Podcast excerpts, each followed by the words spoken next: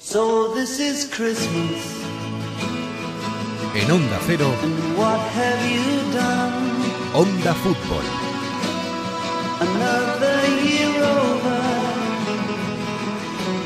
And you won't just begun. Fútbol Internacional con Miguel Venegas. And so this is Christmas.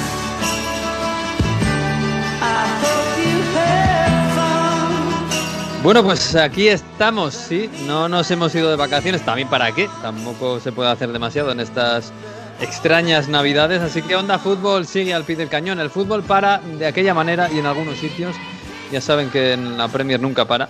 Eh, y nosotros hemos dicho, bueno, pues vamos a pasar las navidades haciendo un poquito de balance y haciendo un especial, un bonus track de Navidad, de Boxing Day, de fin de año y pues de lo que, de, de lo que se nos ocurra. Hola Jesús López, muy buenas. Ho, ho, ho, ¿qué tal? ho, ho, ho. Merry Christmas. eh, Merry Christmas. Happy New Year. Happy. eh, Happy lockdown, como dicen. Hola Mario Gago, muy buenas. Bon Natale, bon anno. Buen Yo en- Natal.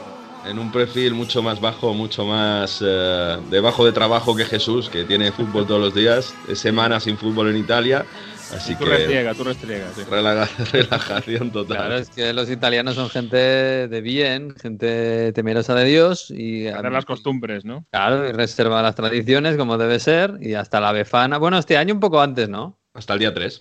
El día 3. Mm. Otros años era hasta la befana directamente, hasta el día 6. Bueno, Nada pero. No, sí que metían una semana. O sea, si había hasta la Befana, metían una jornada el 28. Este, en este caso, nada, el 23 y desde el 23 hasta el día 3. Una semana entera de vacaciones que algunos sí que, bueno, estamos agradeciendo, claro.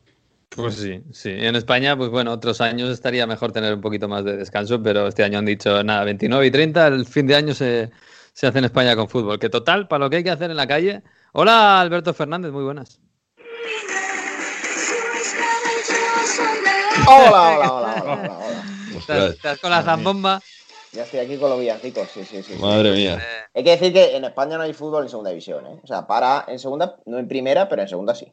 que en segunda todavía sois gente de bien. Ahora, to- todos descansando, todas vacaciones, qué gentuza, ¿eh? Qué, qué- Ah. qué mal. Que en segunda se han comido muchas ventanas de selecciones compitiendo. Sí, sí, sí. Y entonces ahora tienen que descansar, claro. Sí, Es- eso Estos del sur de Europa, desde luego, como sois. Aquí Ya los del sur, los del norte están ahí trabajando, ¿verdad? Exacto. Que, oye, el, el- el Boxing Day, más allá de lo deportivo que ahora entramos un pelín, eh, ¿hay alguna diferencia? Bueno, claro, la diferencia grande es que el Boxing Day sobre todo se hace para que los niños vayan al fútbol. Claro. Y este año, bueno, alguna cosita ha habido de público, pero, pero prácticamente nada. Nada, nada. eh, se ha ido cada vez a peor el tema del virus en Inglaterra y ahora solo nos queda ya la ciudad de Liverpool, de momento. Solo Liverpool. Eh, solo la ciudad de Liverpool, de, los, de las zonas que tienen que tienen eh, posibilidad de, de jugar en primera división. Y no solo eso, sino que por encima eh, teníamos el escalón 1, el 2 y el 3 de restricciones. El 2 es el que permitía empezar a tener público. Y ahora se han inventado el 4, porque iba ta- la cosa tan mal que se han inventado el 4 y han metido la mayoría de, de las zonas de los ah, habitantes, por lo menos en la zona 4, por ejemplo Londres. O sea que no solo se ha quitado, sino que estamos lejos de volver a tener público de nuevo. Mm, bueno, bueno, es normal, la verdad. Eh, La, la Navidad por ahí, claro, es que tampoco en, en- en Inglaterra, además no te podías juntar incluso menos que en España, ¿no? Con lo cual la Navidad sí que ha sido encerraditos en casa, cenar un poquito con los tuyos, los justos y poco más. He visto vídeos de, de la zona central de, de Londres en el Boxing Day, porque Boxing Day, además del día de fútbol, es el día que empiezan las, las rebajas. Es el día que empiezan las rebajas allí, porque no hay reyes. Eh, esas calles absolutamente desiertas eh, en Oxford Street, eh, en Carnaby, que es la típica calle de compras, esa zona desierta en, en el Boxing Day, es, es increíble. Yo es verdad que nunca iba a esa calle en Boxing Day porque era absolutamente imposible estar en ninguna parte y, y era desagradable. Pero Mm. vamos, verlo vacío es tremendo. Uf, como, la calle Preciados, ¿no? O, Sí. o la Rambla de, de Barcelona, completamente vacías. Eh, puf. En, en Italia, Mario, eh, tampoco, el tema, claro, tampoco están unas, unas fiestas tan de comercio como seguramente Londres. Pero bueno, ya como España, ¿no? Pues con- eh, la gente tiene que comprar también regalos y rebajas, etcétera. Y también está todo medio vacío, ¿no? Sí, pero además eh, los días eh, en torno a días grandes, es decir, los días en torno a Navidad y los días en torno a Nochevieja, han declarado que son días rojos. O sea, todo el país tiene que ser zona roja. Cuidado con eso, no- ¿eh? Cuidado con lo de rojo y roja. Eh, entonces quiere decir que es eh, la- eh, el eslabón, o sea, el escalón más alto de, de que todo el mundo tiene que estar confinado. No hay ni bares abiertos, no hay ni comercios abiertos, restricciones para que no pueda salir del municipio. En ningún O sea, horario. Nada abierto en eh, ningún horario. Nada, cero, absolutamente. Eso en los días en torno, es eso, 24, 25, 26, eh, 31 y día 1. Y creo que el día 2, no sé si también es zona naranja, que eso quiere decir que sí que abren algunos comercios y los restaurantes solo hasta las 6. Y eso está decretado a nivel eh, nacional, o sea que para que no haya una región que vaya más adelante que la otra. En ese sentido, se ha empezado a vacunar y se espera que gracias a esto se bajen los contagios en estas, en estas semanas y después pues intentar que el mes de enero no, no esté todo el mundo confinado. Pero obviamente tema público los estadios, lo decimos prácticamente cada semana. Hasta febrero no tiene pinta de que si va todo bien, que se pueda hacer. Yo lo que espero es que ah, enero vaya bien y podamos ir a la montaña porque tengo un mono de esquiar increíble. Como cada uno tiene sus, cada uno tiene sus planes.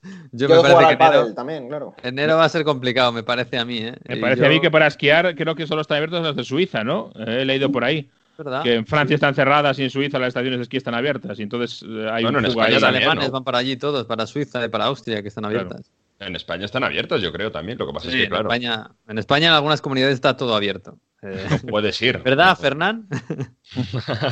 Sí, sí, sí, sí. Hay algunas zonas que todavía se puede hacer ocio, ¿no? Como aquel que Sí, dice. sí, bueno, sí, sí, totalmente. Yo es verdad que en Vitoria han restringido los días grandes. Eh, todo tiene que estar cerrado a las 6 de la tarde, con lo cual se evitan muchas cosas, porque claro, somos un país muy de tomar, de La tomar, eh, penúltima. sí, de tomar el vino antes de ir a cenar, ¿no? Eh, y eso se ha evitado Confirmo. bastante bien. Pero es verdad que todavía hay mucha gente en las calles, mucho comercio, a ver las rebajas. Sí, lo que pasa es que el tema de las terrazas yo creo que ya se está apurando demasiado, ¿no? O sea, el hecho de que, claro, solo podemos ir a las terrazas, pero es que ya ves, pa- pasas por la calle y ves a la gente tiritando prácticamente tomándose la bebida, ¿no? Ah, da igual.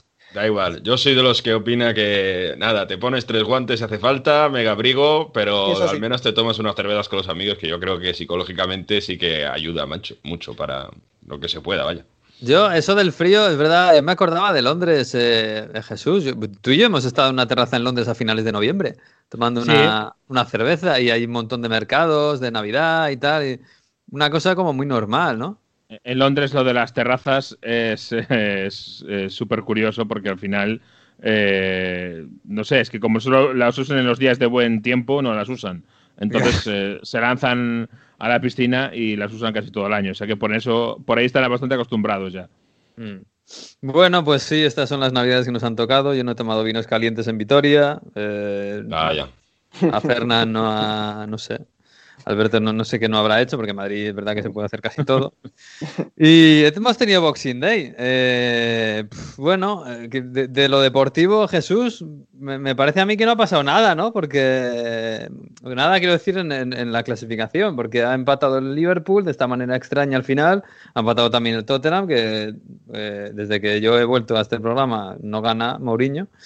Y, y bueno, todo más o menos sigue igual. ¿Por ¿no? qué será? ¿Por qué será? Sí, Ah. lo que ha pasado básicamente es que el Liverpool no se ha escapado, eh, que ya no es poco, que el Arsenal no se ha seguido hundiendo, que también es de destacar, y que en este sentido de los eh, de arriba, de los aspirantes a estar arriba, el beneficiado ha sido el, el City, que es el que ha Mm. ganado, y casi todos los demás han, han tropezado, con lo cual se ha acercado un poquito más a la zona de, por lo menos a la zona de Champions.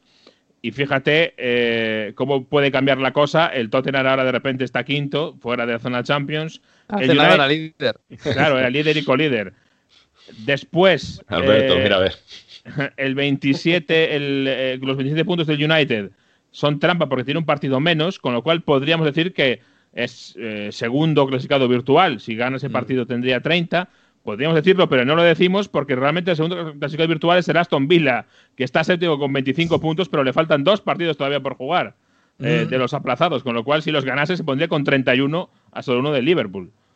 Joder, qué bonito. Fíjate que la Aston Villa el año pasado se salvó por un gol al final. Sí, sí. De locura, ¿eh? Madre mía. Por el gol de Grealish y por el gol que no le dieron, acuérdate, al Sheffield United. Sí. Eh, el, el gol de, iba a decir el, el- el gol de oro, no, eh, el ojo de halcón. El ojo de halcón. sí, He leído, ya- he leído del Aston Villa que puede perder otra vez, lo decimos prácticamente casi siempre, a Grealish, porque el United Sí. está muy interesado, ¿no?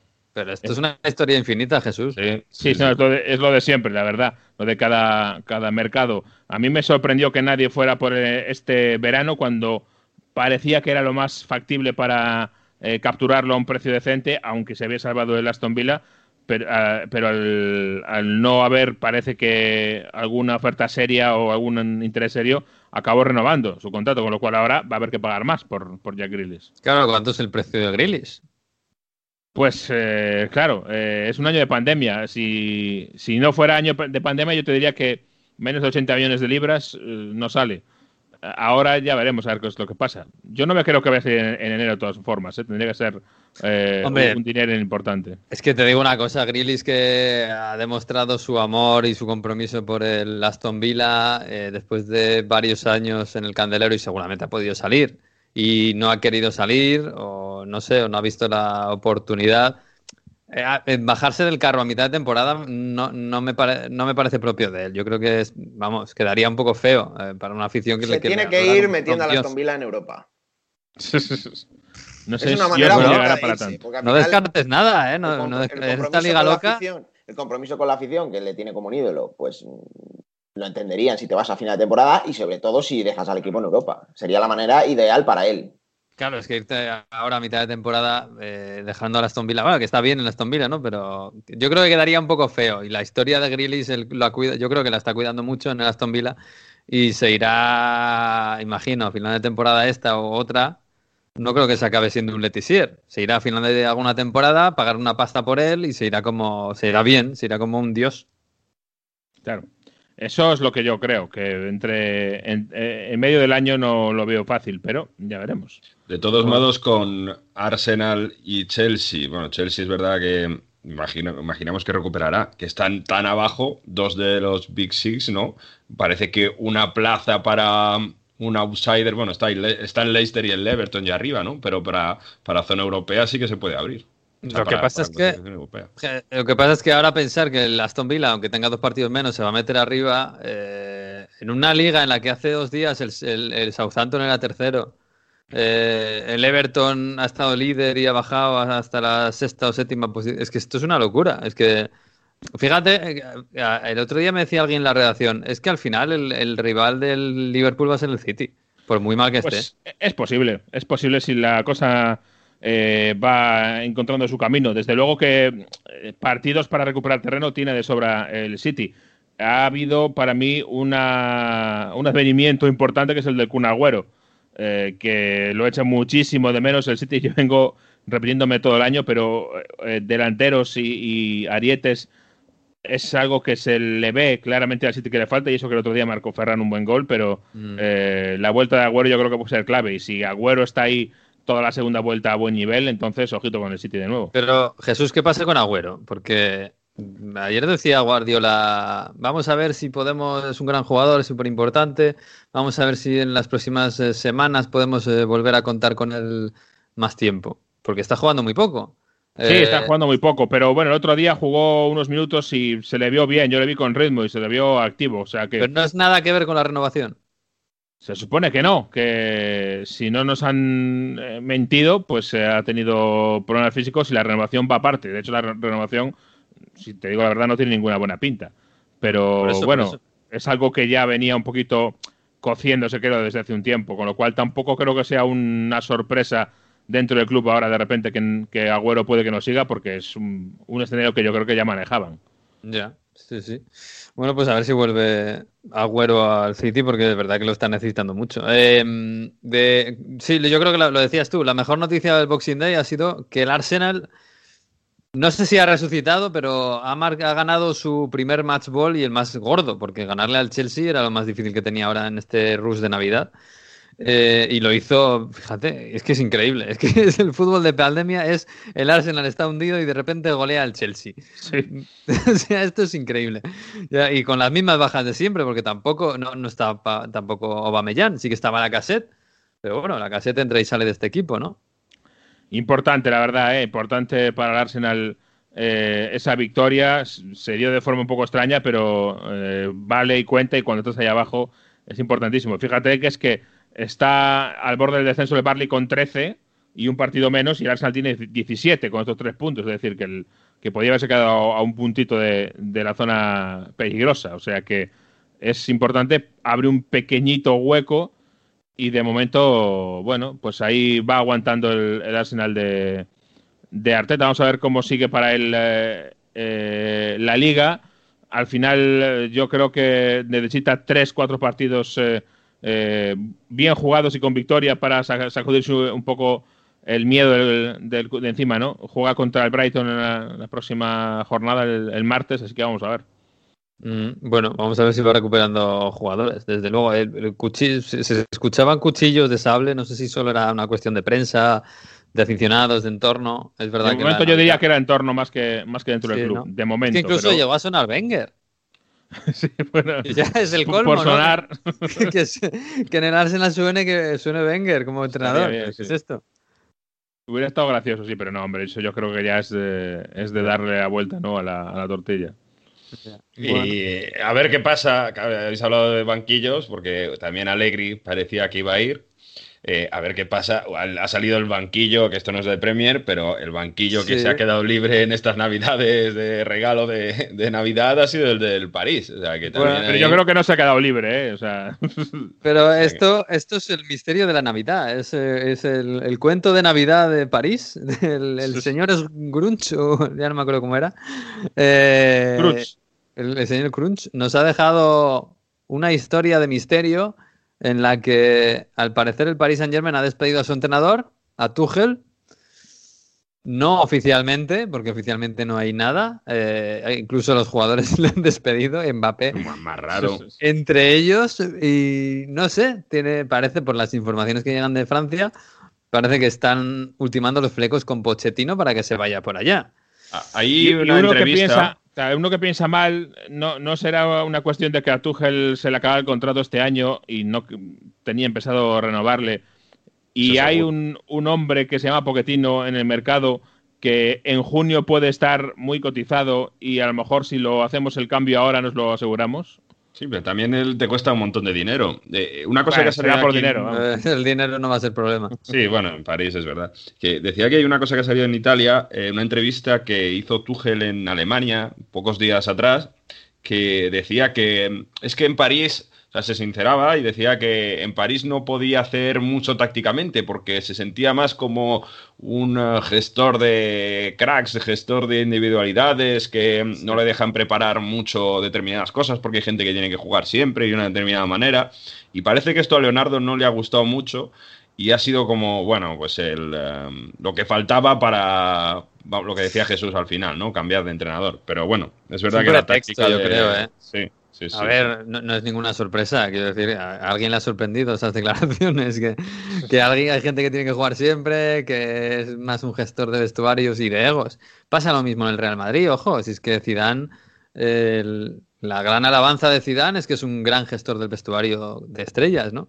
Y bueno, pues eh, Tuchel es un tipo pues con mucho carácter, ya en el Dortmund se peleó con la directiva, tuvo problemas con el vestuario y acabó pues mal. Y, me- y- y vamos, yo, yo estoy casi seguro de que si, si en verano no hubiera llegado a la final de Champions, si se hubiera quedado en cuartos, como se quedaba siempre, o incluso en semis, puede, puede que también, le habrían echado. Estoy segurísimo, porque ya Sí, venía sí, hablando de la, de la, de- del despido de Tuchel. Si pues, pierde contra el Atalanta aquel partido de cuartos que remonta en el descuento, Sí, hubiese salido. Seguro.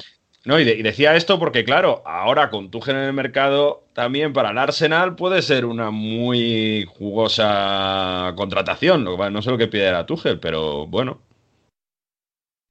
Sí, es otro, otro nombre, ¿no? En el, en el, en el ruedo. Eh, Pega mm, bastante, ¿eh? Pega bastante, sí. Yo creo que sí que pega. Así que es posible que sea el próximo que veamos eh, en la Premier League. Aunque es verdad que dependiendo cómo vaya, eh, vamos a ver cuáles son los banquillos que pueden estar disponibles la semana que viene. Eh, al final, eh, la semana que viene, perdón, perdón, el verano que viene, ya cuento con, con que acaben. Yo veo difícil, a no ser que el desastre vaya mucho más allá, que Arteta no acabe la temporada, sinceramente, porque solo hace un año estaba llegando Arteta y me parece que eso pesa bastante. eh, después de, eh, de la época de Wenger, que ahora Arsenal se dedique a cesar entrenadores con esa alegría, no sé, me parece que tiene que pesar un poquito la historia ahí. Así que yo creo que hasta el verano no vamos a ver eh, nada salvo sorpresa. Eh, y del top 6, hombre, ahora mismo Mourinho dudo que, que salte, eh, pero hay otras dudas como son las de Solskjaer y son las de Lampard, que dependiendo escucha, cómo, cómo vaya esta temporada, La de Solskjaer lleva tres años, duda, ¿eh? sí, por eso, y, y seguirá siéndolo hasta que o gane algo o se despeñe, porque como va dando una de cal y una de arena, Claro, pues pero no acaba de despeñarse nunca del ni todo. acaba de ganar tampoco. acaba de ganar nada. Ahí tenía que llegar Pochettino, claro. Es que yo Claro. creo que el movimiento del PSG es un poquito para cortarle el paso al Manchester United. Es que el United iba a fichar a Pochettino cuando Pochettino dejó el Tottenham, es decir, hace pues eh, un año y medio. Menos, sí, sí. Menos, sí. Bueno, eh, de- de- oye, del mercado de fichajes se habla muy poco, lógicamente no hay dinero. Eh, casi se habla más de lo que está en el mercado que de lo que no. O sea, se habla más de Eriksen, que ya lo hemos hablado, eh, que el Inter lo ha puesto en el mercado. No Kedira, ojo con Kedira para el Everton. que Juve. para el Everton. Que dirá, madre mía. Eh, está totalmente apartado de la Juve, pero parece que a Ancelotti le podría interesar. A ver si hay alguno que le. algún equipo de Premier, porque aquí se le ha relacionado con eh, Norwich y Watford también. La otra opción, obviamente, sería ir a, a Estados Unidos. Norwich y Watford son, son Championship. son- Sí, no sé, no- en el Everton no sé dónde podría ir también, pero que dirá, bueno, un medio año de fútbol para un nivel top, no lo sé. Mm. En, en Premier, que es donde sí que hay algo de, de pasta, Jesús, eh, ¿hay algún movimiento esperable por ahí o está todo tranquilo? De momento no se ve mucho. ¿eh? Es verdad que los eh, clubes gastaron bastante más de lo que se esperaba eh, en verano, eh, a pesar de, de todo el lío del coronavirus. Y las esperanzas que había de que hubiera eh, público ya primero en octubre, luego ahora este experimento primeros de diciembre que no, no está saliendo, eh, no sé yo, ¿eh? Eh, A lo mejor ahora pagamos un poquito los deseos de verano. No hay demasiado movimiento, sí hay obviamente rumores, pero creo que va a ser un mercado de invernal eh, paradito para la Premier. Igual mm, me equivoco porque al final lo iba a ser también en verano y no lo fue, pero mm, debería serlo por lo menos. Bueno, dale un mes, ¿no? A Esto, a- Sí. el último día del mercado, en enero, los equipos se volverán locos, hará- habrá prisas y, bueno, habrá movimientos. Empieza Pero el sí, día eso ya 4. serán, serán saldos, eso ya. Eso ya son fichajes complicados. Bueno, pues eh, se nos acaba el año, señor. Vamos a poner otro villancico. anda.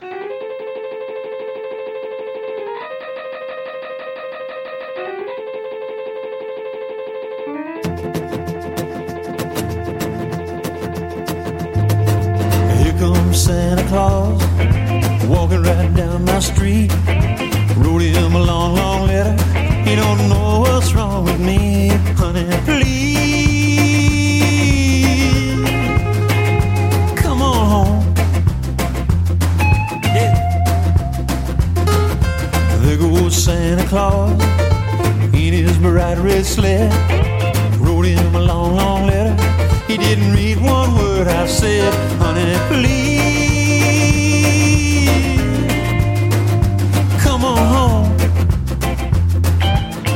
Bueno, bueno, vaya villancico es más bonito que pongo, ¿eh? No, Sí. este no, aquí no suena, aquí no suena eh, María Carey, ya lo habréis comprobado. Por cierto, Jesús, eh, me, ibas a, me ibas a traer un villancico especialmente bonito de la Premier.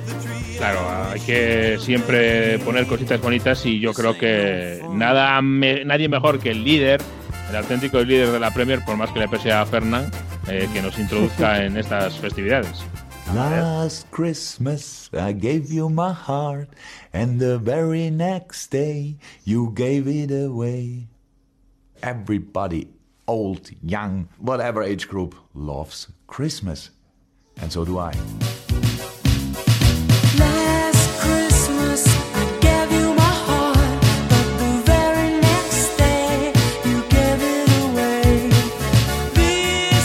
Era Jurgen Klopp Era Jürgen que se ha animado a cantar también un poquito para los aficionados de Liverpool. Ah, Aunque hay que decir que esto no es un villancico, es una canción sobre Navidad, pero no es un villancico. es Last Christmas. Bueno, hombre. aceptamos pasa barco, aceptamos No barco. pasa nada. A Klopp se le acepta todo. Sí, eso es verdad. Eso es verdad. Oye, Fernán, eh, en, ver. tu, en tu tránsito para asumir que Mourinho ya no es líder, ni segundo tampoco, eh, has querido venir este fin de año tan especial, eh, para bien y para mal, de 2020, para recordarnos cosas del pasado que, parece que es lejanísimo, lejanísimo, pero no es tanto. Pues mira, me lo has hilado muy bien. Porque, claro, hay que situar cómo estábamos hace un año, ¿no? Antes de que pasara todo esto, la pandemia, de que el fútbol parase, se trastocase, los equipos económicamente se debilitaran, deportivamente también, ¿no? Es verdad que este programa ya lo hicimos en marzo o abril, cuando grabamos, oye, ¿cómo era antes todo de la cuarentena, no? Pero claro, eh, con la perspectiva del tiempo coge un cariz distinto, ¿no? Entonces, ¿cómo era el fútbol en diciembre, finales de diciembre de 2019? Por ejemplo, Mourinho, ya me has dicho Mourinho. Mourinho llevaba un mes en el Tottenham ya. Ya estaba cogiendo al equipo, ha tenido una, una temporada muy complicada, la hemos visto en el, en el documental, y acaba de llegar, llevaba un mes.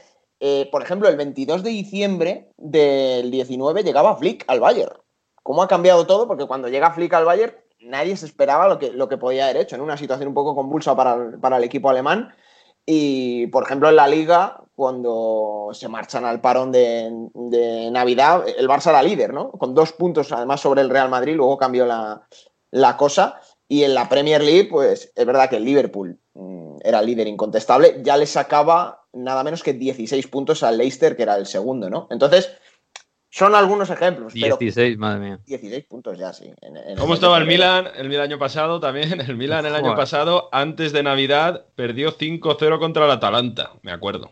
Joder, madre mía, es increíble, ¿eh? Cómo ha cambiado. Cómo ha ¿Qué cambiado más todo. cosas os acordáis vosotros que dijerais? Esto antes de, de la pandemia ha ha cambiado una barbaridad. Pues eso es lo que, lo que tenéis que buscar en vuestra interior, en vuestra cabeza. Yo me acuerdo, y lo pensaba esta semana, ¿eh? me acuerdo de, de el Liverpool que le sacaba un chorrón de, de puntos al, al segundo y al City, que al final era la, la- la- la vara de medir que teníamos.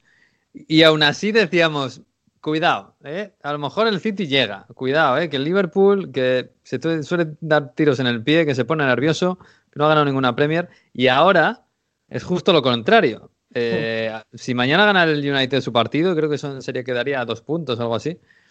Yo creo que todo el mundo tiene en la cabeza que esta liga, el favoritísimo es el Liverpool ahora mismo.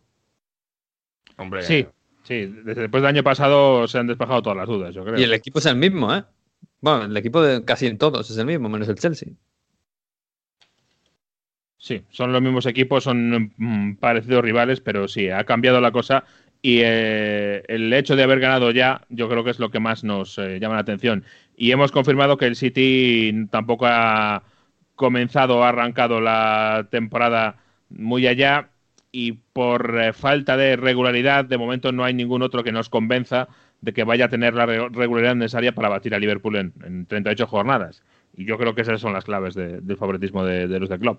Mm. Otra cosa que ha cambiado bastante, que hemos hablado antes, es eh, en Francia, ¿no? No está líder el París. Unas navidades sin líder el París, no sé hace cuánto tiempo. Primero de la Liga 1 es el Olympique de Lyon, con el Lille segundo. Sí, pero eso yo creo que cambiará pronto. Ten- hay que tener en cuenta que todas las ligas han empezado Bueno. más tarde, que vamos con un pelín de retraso. El caso del París, además, es que ha cambiado, yo creo que dos veces en, en esta pandemia, porque vimos un equipo que salió fortalecido del parón, cuando muchos decíamos, bueno, la liga francesa para, no va a tener el ritmo competitivo que van a, tener otras ligas europeas de cara a la Champions League. Bueno, pues demostró que estaba en muy buena forma, sorprendió a todo el mundo y ahora ha vuelto a sorprender como una montaña rusa, ¿no? Entonces yo creo que eh, debe ser de los pocos casos el Paris Saint Germain que ha, ha cambiado dos veces la tendencia en, en esta pandemia. Pero fijaos, eh, nos sorprendió el París, nos sorprendió el Lyon, ¿eh? que estaba hecho un desastre en la liga, paró y, llegó a Champions y fue casi la revelación. Bueno, la revelación fue el Atalanta. ¿Cómo estaba el Atalanta hace un año, Mario?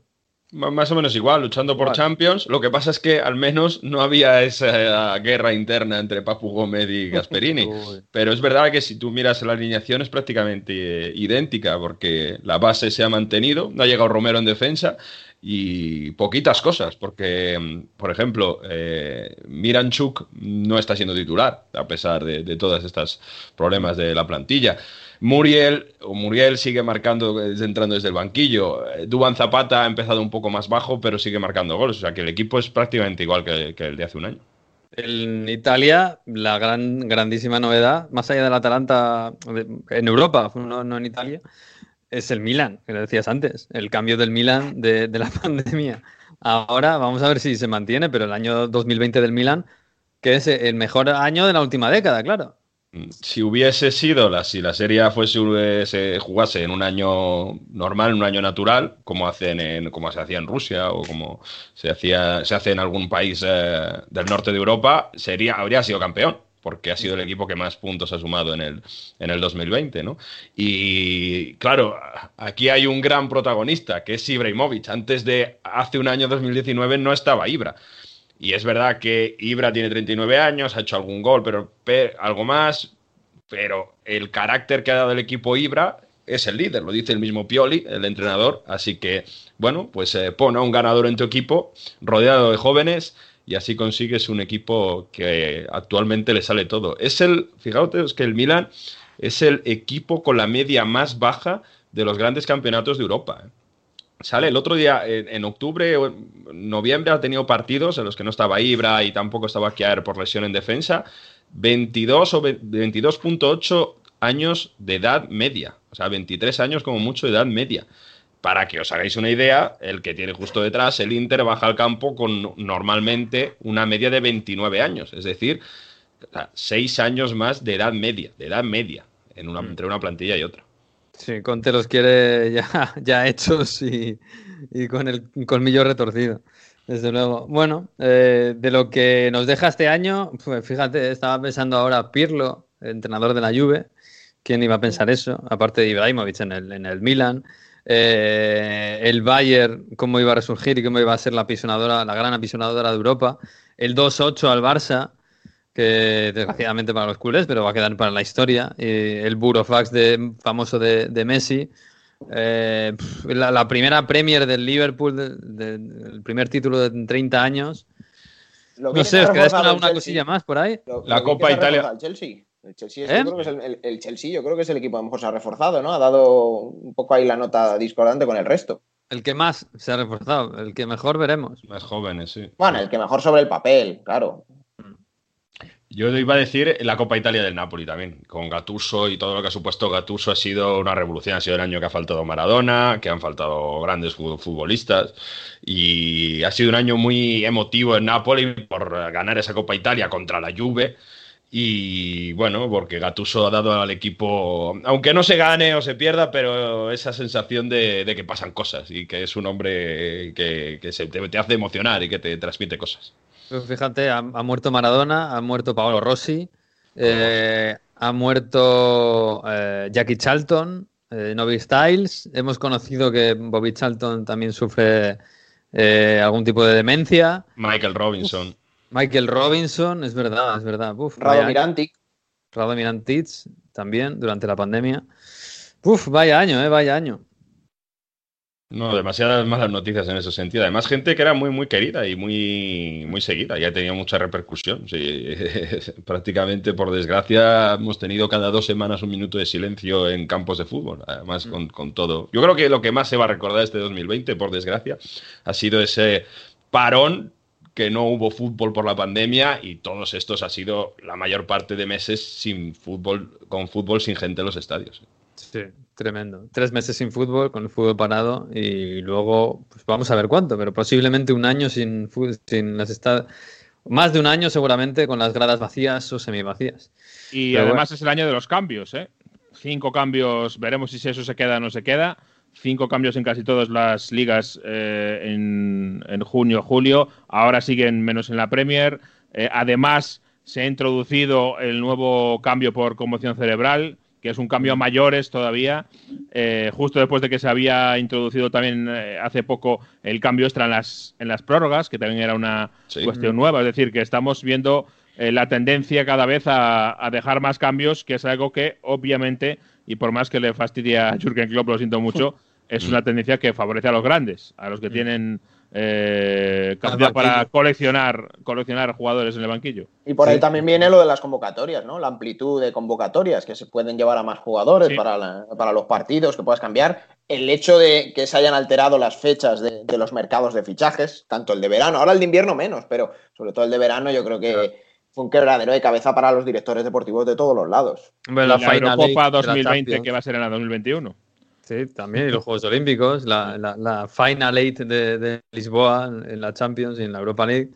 Bueno, sí, ha sido un Yo creo año que se han producido tantos cambios en tan poco tiempo que ahora recuperándolos todos eh, es un poco abrumador. ¿eh? Da vértigo. to- to- todo lo que ha pasado raro en este año que lo hemos ido asumiendo con normalidad como si, Totalmente. como si nada. ¿eh? Sí, sí, desde luego. Oye, Fernán, eh, eh, hemos hecho el mejor 11 del año. Bueno, yo he hecho el mejor 11 del año y el me- y el y el 11 revelación también, ¿eh? Ah, mira. ¿Qué tienes por ahí?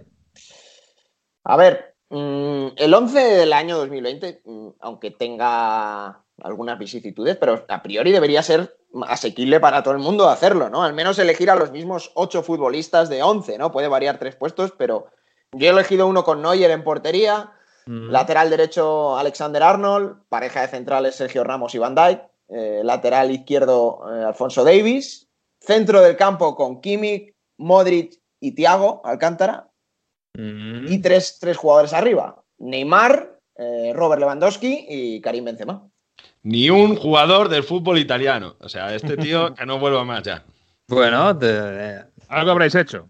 Claro. Espera, espera, estoy mirando. Bueno, mira, en, en el 11 revelación hay uno que juega en, en la Serie A. Ah, sí. Bueno, bueno, ahora vamos, ahora vamos. 22. Yo he hecho un Venga, ya, 11 muy, muy parecido al de a Fernán. Fuera, hombre. Y bueno, tiene un jugador de la liga italiana, aunque me lo estoy pensando. ¿eh? Neuer en portería, Alexander Arnold Ramos, Van Dijk y, y Alfonso Davis, Kimmich, Modric y De Bruyne. Es que Thiago, a ver, Thiago hizo una gran Champions, pero fue un mes de Champions. Eh, y arriba Lewandowski, por supuesto, con Salah y con Cristiano. Yo, yo no sé qué os ha hecho De Bruyne pa- para meterle siempre mejores jugadores. o sea, que, que- que es muy buen jugador, ¿vale? Pero estamos valorando la performance de 2020. Sí, sí, ha sido un gran año de, de, de Bruyne. Sobre todo después de la pandemia en la Premier estuvo espectacular. Y ahora, just- es que justo diciembre, no se puede juzgar a los jugadores solo por diciembre. Y mira, arriba sí que es complicado. Miguel y yo hemos coincidido en Lewandowski, yo creo que ese es obvio. Pero Miguel ha dicho a Cristiano, a Salah, yo he dicho Neymar y Benzema. Y es verdad que me pensé lo de Lukaku, pero claro, a- a- le ha pesado mucho eliminarse ahora en fase de grupos en Champions, aquella final de Europa League. eh, yo creo que le hizo también daño, pero, pero ha hecho un gran en año. esa final, ¿eh? O sea, Sí, pero- no, le puedes. Es si que lo Qué hubiera gran ganado- año de Lukaku, eh, Si lo hubiera ganado, hubiera sido la Europa League de Lukaku. Y, y Posiblemente. eso, eso no va a su favor. Entonces, y- pero me lo he pensado, ¿eh? porque ha hecho un gran año Lukaku, pero claro, estamos hablando de unos nombres, que lo decía Miguel, es que yo he dejado fuera a Cristiano a Salah, es que arriba es muy Yo- difícil. Yo a Cristiano me lo estoy pensando, ¿eh? Mm, En fin, no sé. Ha marcado más goles Cristiano Ronaldo. Por números tiene que estar Cristiano Ronaldo porque ha marcado más goles que nadie en el año natural con 41 goles, me parece que era. Pero bueno, como sé que sois anticalcio todos, he hecho uno solo de fútbol italiano para que veáis que... Anda, Bueno. mira. Anda. Le, le dijo a Salten al cazo, mira tú. Claro. Porque, por ejemplo, el año de Donnarumma con 21 años está para que al menos sea considerado entre los mejores porteros de Europa. Venga, hombre, venga, hombre. No, ¿Qué me estás hombre, no. Es el mejor, el mejor equipo de posconfinamiento. Donnarumma es la, eh, la representación de la mejor defensa del año en Italia. Joder, si no pones al mejor portero del mejor año en Italia, que es la, la mejor, el mejor equipo posconfinamiento, más puntos de cualquier campeonato de los grandes. O sea que. Espera un momento, Mario, que estoy cambiando mi once. Espera un momento. Iago, As... ya está, ya puedes seguir. Eh, no, por, ejemplo, yo en defensa eh, hay gente que, que lo ha hecho muy bien. eh, hombre, hablabais de Van, de Van y, y, obviamente Alexander Arnold, que sí que tienen que estar, pero por ejemplo, Teo Hernández, vosotros lo meteríais en el de revelación, pero para mí no es más que una revelación. Es ya un jugador que tiene que estar en el 11 por, por lo que ha demostrado, porque ha marcado 11 goles, 10 asistencias en este 2020, en estas dos temporadas, porque ha estado muy, muy bien. Ha sido el año que ha explotado The League, que también ha sido revelación, pero ha mantenido la defensa de la Juve muchísimo y sin De Ligt la Juve no hubiese ganado el Scudetto de Sarri. Pero En fin, fijaros, yo creo que es que es el, es el año de los laterales izquierdos, ¿eh? porque hemos mencionado ya a Alfonso Davis eh, a bastantes, pero se nos queda en el tintero, por ejemplo, Angeliño, que es otro Que está haciendo un, sí, sí, un 2020 claramente. tremendo. Y, Alex, y Robertson, que lo damos por supuesto, que como ya hay dos de Liverpool en esa defensa, no vamos a meter también a Robertson, pero también es otro espectacular. Es decir, eh, Yo me he acordado final- de Gosens también para el- en, el- en el- en la revelación, ¿eh? más, más que en el de mejor. Sí, sí, sí. Pero Sí. claro, es que Bueno, no caben todos. Y en el centro del campo, eh, yo estaba metiendo también, o sea, jugadores que, que habéis metido, tiene que estar Kimmich, pero yo hubiese metido, yo meto en mi once a Varela porque ha sido el eh, jugador clave del Inter de Milán y eh, tiene que estar por lo que representa también a la selección italiana, por todo lo que ha hecho. Me gusta que esté Modric porque eh, creo que actualmente centrocampista, con lo que demuestra, yo lo he visto, he tenido la oportunidad de verle en el campo contra el Inter y fue una barbaridad. Y ya en ataque, pues a ver, hemos dicho, Cristiano Ronaldo tiene que estar porque ha sido el que más goles ha hecho. Bueno, eso lo has dicho tú. Bueno, eso lo digo yo, estadísticamente. Pues el tío que ha conseguido la bota de oro este año en el fútbol europeo ha sido Chiro Inmóvil, ¿no? Y luego Zlatan, y luego Zlatan no puede estar porque tiene que estar Robert Lewandowski, pero Chiro Inmóvil, si es en la bota de oro, ¿cómo no va a estar la bota de oro en el mejor Ya verás cuando Ibrahimovic escuche este Onda Fútbol y vea que no le has metido. Vamos. No, es, es el Onda Fútbol el, el que escucha Ibrahimovic. es verdad, es verdad, es verdad. Efectivamente. Bueno, lamentable el 11 de, de Mario Gago, por supuesto. Nos ha colado inmóvil ahí, por favor. En fin, Jesús. ha hecho un italiano con, con Lewandowski y con Modric. Eso es lo que ha hecho. Sí, es lo que ha hecho, básicamente. Como, como hacéis vosotros, no queréis nada de, de Italia, pues yo compenso. Italia con tres o cuatro A cosas. ver, Jesús, arregla. Bueno, yo he hecho, yo he hecho algunas, algunas omisiones polémicas también. A ver, a- vamos a ver qué os parece. En la puerta, Courtois. Courtois por la lesión de Allison, básicamente. Porque, bueno, eh, si uh, eh, queremos valorar el año entero, pues me parece que el año de Courtois ha sido, ha sido muy eh, destacable. Defensa, Alexander Arnold, Sergio Ramos, Van Dijk se cuela a pesar de la lesión porque no me dejáis meter dos laterales izquierdos y Davis. O sea, aquí más o menos hemos coincidido bastante, menos Sí. el italiano. Sí. Si Luego, no hubieras metido a Robertson por Van Dijk. no Robertson, yo creo que hubiera metido. Bueno, sí, puede, puede que a Robertson, sí. Es que el año de Liverpool ha sido tremendo. Año, año de central es complicado, ¿eh? Me parece. Sí. No, no. El año Sí, pasado de fue central mejor. no es el mejor, sí. Mm. Eh, luego, centro del campo, Kimmich, Modric y Bruno Fernández. Mm. A mí me parece Gran que el año, año, enorme eh, año de Bruno. Es Sí. que además empezó en enero eh, y, y ha, el sido- año, sí. ha cambiado un equipo, yo creo, con, con él. O sea, Bruno Fernández para mí tenía que estar. Y arriba, otra, otro cambio, Salah, Haaland y Cristiano. Salah, Haaland y Cristiano. Suena bien, ¿eh? O sea, has dejado fuera a. Lewandowski. A Lewandowski fuera. Haaland por Esta Lewandowski. de Jesús, ¿eh? Pero bueno, pero Jesús, has dejado a Neuer y a Lewandowski fuera. es que al final eh, Lewandowski ha marcado muchos goles, pero al final del año, en el cómputo del año, le ha superado Cristiano Ronaldo en goles. Con lo cual, el argumento de que es el que más goles marca, pues decae. más a- partidos, Cristiano. Hay que recordar que Lewandowski juega en Sí, una bueno. liga de 18. Ahora jugamos Pero- más partidos en Champions también. Es más, si no jugara en una liga de 18, Inmóvil no tendría la bota de oro. La tendría Lewandowski. Ajá, ajá. Bueno, habría que verlo, habría que verlo. Eso, esas hipótesis aquí de, de Goles primeras. por partido ha ganado Lewandowski. Yo no, yo no sé si goles por minuto tiene mejor promedio Haaland de Lewandowski, ¿eh? A lo mejor puede ser. Hombre, sí, sin duda en, Champ- en Champions Podría seguro. ser, no sé, La- en el Champions mejor sí. promedio de goles por, Bueno, no sé. por minuto en Champions la tiene Haaland. Me es. parece ser. que la, la erupción de Haaland eh, va más allá no solo de, de la cifra de goles, que además ha metido muchísimos, eh, porque es que metió 18 en el, en el 2020. Pero es que O sea, para eso sí. está el 11 revelación. Eh, exacto. No, el 11 de Claro, revelación es para el que no entra en el 11 de los mejores. Es que sí, es claro. Eso es el premio de consolador. Los, segundos, los segundos 11 mejores son. Vamos a ver, yo, mi 11 revelación. Me ha costado encontrar porteros. O sea, eh, He puesto a Dean Henderson. Actualmente en el United no juega, pero la temporada en el Sheffield United espectacular. Como solo veis Premier League, pues no sabéis que en el Verona está Silvestri, que está haciendo un año fantástico y que el Verona puede meterse en Europa el año que viene. Y a este gente le da- Espérate a que le limpia- le, espérate. le limpia las botas a Silvestri. Eh, defensa, he puesto a Raf, lateral derecho. Vale. Alfonso Davis, lateral izquierdo. Es que Alfonso Davis ha sido la revelación de, de Europa, sin duda. Pero no puede estar en los dos once. Si no puede estar en los dos once, meto a Teo Hernández, pero, pero la revelación ha sido Alfonso. eh, sí, Eh, es- Hernández. eh, alternativa a revelación tiene que ser Angeliño. O Angeliño, Es podría ser. Pero es, absoluta. pero es que de- Alfonso Davis ha sido Teo. Hernández ya ha jugado en equipos grandes de Europa muchas veces. Sí. Angeliño este año. Centro del campo. Te lo- te lo- no, no, me faltan centrales. Ah, centrales, He puesto a, a Sí, y a Bastoni. Perfecto, estoy de acuerdo. para contentar a Mario. a contentar a Mario. Centrocampistas: Camavinga, Varela y Bruno Fernández. Pero bueno, Bruno Fernández tampoco para mí puede ser revelación. Ya lo venía haciendo, o sea, ya venía siendo un jugador muy importante en Sporting, en Portugal. Eh, sí, pero en Sporting. Pero eh, el- el- yo creo que nadie esperaba, o mucha gente, la mayoría no esperábamos que fuera tan, tan importante en el Manchester United. Creo yo, ¿eh? Bueno, si no me dejáis poner a Bruno, me busco otro, pero yo pondría ahí a Bruno, Bruno Fernández. Y arriba he puesto a Ocampos, ah, que también había estado en Francia, en el Marsella y tal, pero ha Y- sido y- revelación. Y en, y en el Milan, vamos. eh, Y en el Milan, pero- Milan fue para, para tirarlo a la basura. Pero- vamos, claro, de los claro, grandes por eso ha sido revelación este año. por eso.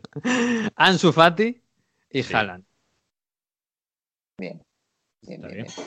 Mira, yo os voy a decir el mío. A ver. Portería. Eduard Mendy, del Chelsea. A ver, ¿vale? Mario para, ya se queja. para picar a Mario. Lateral derecho, Rafa. Hakimi. Rafa Hakimi. Pareja de centrales, Cundé y Upamecano. Mm. Lateral izquierdo, Angeliño. Centro del campo, Bruno Fernández.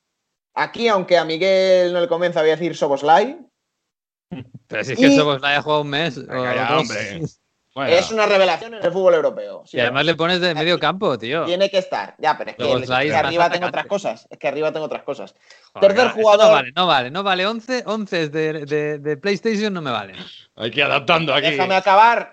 Eh, mira, un centro del campo con Bruno Fernández, Marcos Llorente, que es mi tercer nombre, y Soboslai, es perfectamente ¿Y encajado. quién defiende?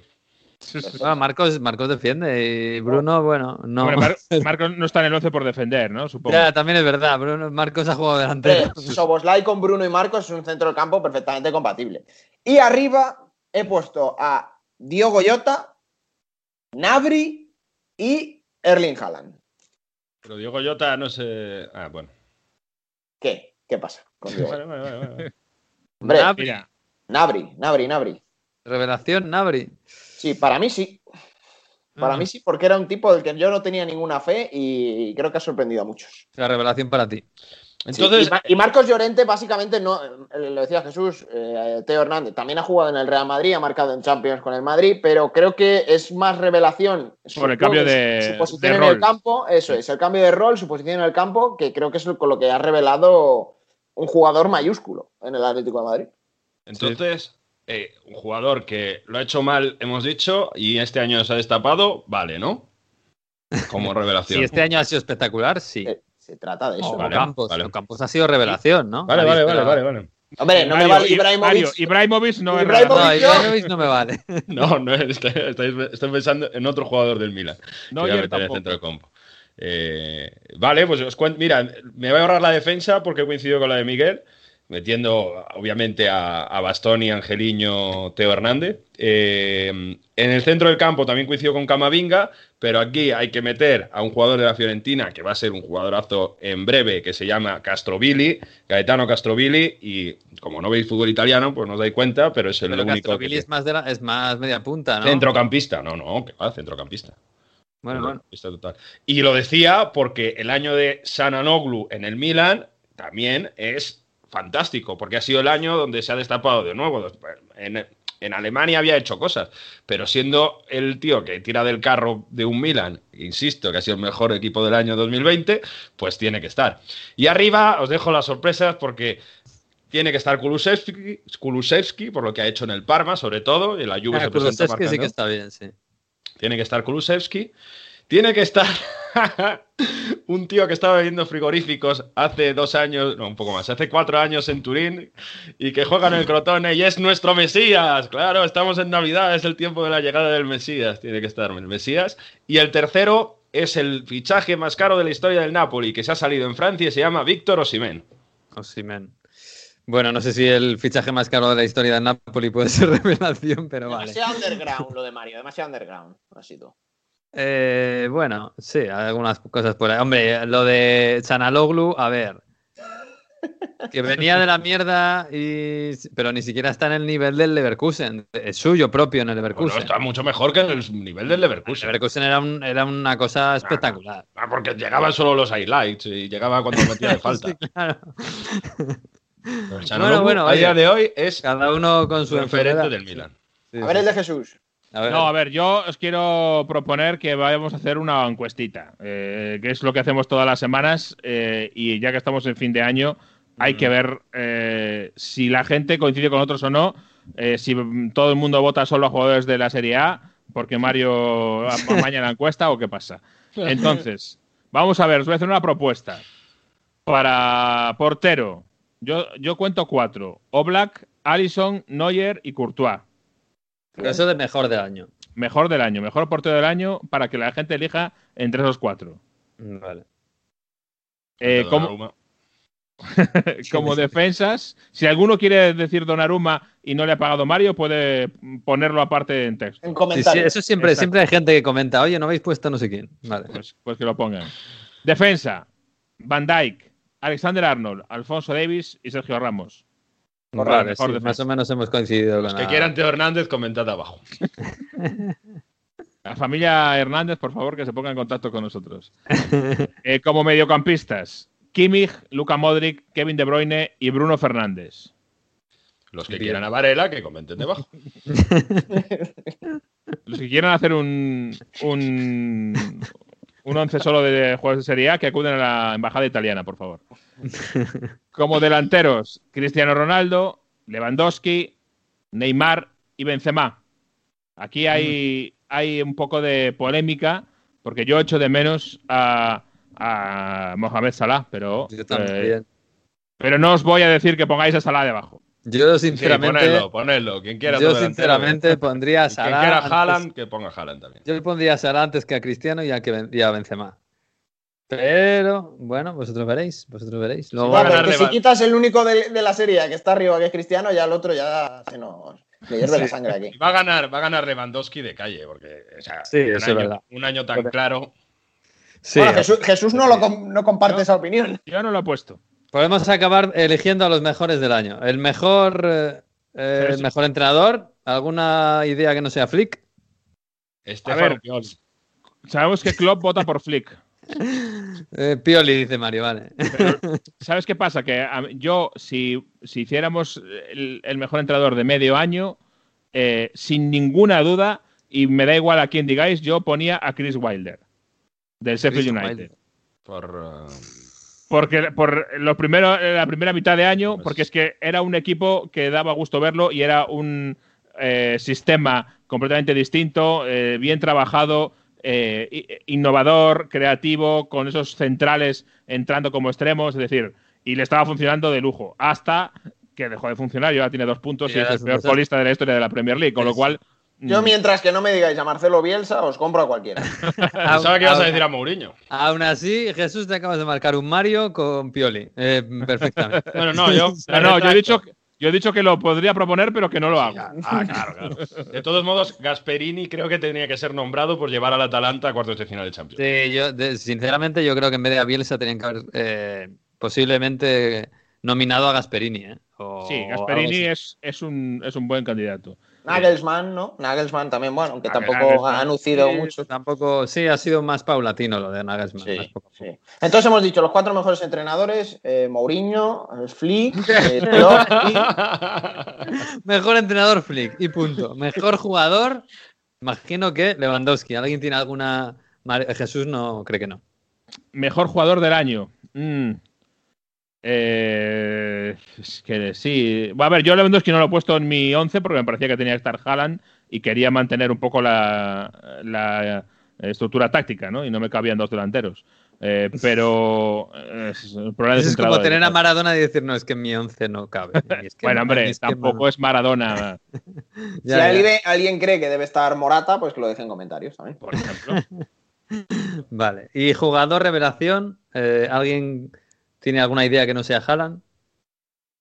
yo creo que tiene que ser que tiene que ser Haaland, es que es tan claro en este caso. Seguramente un, sí. Un jugador totalmente desconocido que se empezó, me empezó a sonar en diciembre porque lo tenía medio palabrado, decían Solskjaer para United, que en el último momento y con troleo de su padre que puso, recordar el padre de Haaland en Navidades, una foto del panel de un aeropuerto diciendo ¿a dónde nos vamos?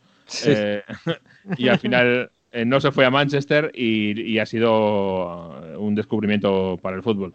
Fíjate, eh, lo que era Mbappé el año pasado, este año para mí lo es Haaland y Mbappé se ha quedado eh, un poco ahí a medio camino. Sí, fíjate lo que hizo Haaland el primer día de Bundesliga que entró, que entró 20 minutos, creo que fue, que hizo tres goles. Es que una aparición así, tío. Yo, yo, y, el, y, el, segundo creo que tan, hizo. Tan. Y luego sí, apareció sí. también el día que volvía al fútbol tras el confinamiento, también apareció Haaland. O sea, sí. y debuta en Champions con el Dortmund contra el París y marca. O sea, además haciendo esa carrera increíble. Es que una aparición tan chocante, yo no me la recuerdo. Y además con esa alegría, eso, siempre sonriendo como un niño y, y, siempre disfrutando. La verdad es que da gusto, eh, da gusto. En fin, bueno chicos, pues, pues ya hemos elegido los mejores del año. No sé, ¿tenéis alguna petición o algún algo para el 2021 que no sea la de todos? Que veáis más fútbol italiano. que Mario vea fútbol que no sea italiano alguna vez.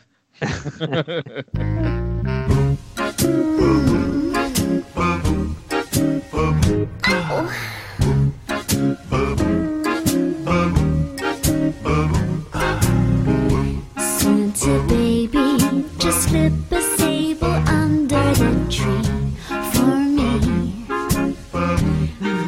Pues nada, chicos, que, nada, que tengáis un fin de año estupendo, eh, con cuidadín y con poca gente y con poco en, contacto en, social. ¿En Italia, Mario, se toman 12 uvas también o qué se No, toma? no se toma nada, no se toma nada. No se toma nada. Cuenta atrás. Para, para, Cuenta para atrás. lentejas, Vaya pero rollo. Pues vaya rollo, ¿no? La cuenta atrás, qué gracia tiene. Pues es sí, que lo de las es lo que uvas se es hace en el resto del mundo. que Todos, solo todos los países que no son España son lo que, es lo que hacen. Por eso el resto de países son un rollo. Ahí, ahí voy a dar la razón a Alberto. Es, eh, la tontería de las uvas tiene, tiene gracia. sí, sí. Tiene su rollo, sí, sí. claro que tiene su rollo. Yo, sí, ya a mí es que la- he de decir que las uvas no me gustan y yo tomo 12 aceitunas, pero bueno, eso ya es un caso particular mío. ¿Rellenas o cómo? Con anchoa, sí. No te gustan las uvas, pero ¿quién no le gustan las uvas? Pero bueno, A mí. ya mutea, muteas el micro a ese hombre. Por favor, ¿pero qué es esto? tío? Ya está, aceitunas. Defiende a Mourinho, pues claro, luego qué quieres. Madre, madre. Toma melones, toma Luego se, lo melones. toma, se lo toma en vino, claro. 12 melones. Bueno, chicos, que lo paséis bien, que disfrutéis de este fin de año, que tengáis cuidadito. Y nada, nos, volvemos- nos vemos a la vuelta. Yo a la vuelta no voy a estar ausente otra vez, otro poquitín, unas semanas. Así que Pues ya a- sabes lo que eso significa, ¿no? Ya, ya, ya lo sé. ya lo sé. Mourinho va a ser líder, el Tottenham va a subir, va a ganar todos los partidos. Así que nada, nada, que disfrutéis, de verdad. Feliz año, feliz entrada, feliz eh, 2021, que sea mejor para todos, Ya por los favor. oyentes, pues lo mismo. Y Eh, que, el 2021 venga bien, el por pabellón, supuesto, que sé que lo vais a hacer, posible, pero va a ser poco a que- poco, que va a tocar que sufrir al principio, pero seguro que va a ser un mejor año. Así que que un 2020. abrazo, seguro, seguro, abrazo seguro, seguro. Y eh, que disfruten Abrazo. del fútbol, por supuesto, que este año no habrá parón, esperemos, y que pueda ser un poquito mejor, y sobre todo que las gradas vuelvan a, a llenarse de vosotros, de los aficionados. Así que disfruten del año, disfruten del fútbol y adiós. Believe in me. Santa baby forgot to mention one little thing a ring. I don't mean on the phone, Santa baby. So hurry down the chimney tonight. Hurry down the chimney tonight. Hurry tonight.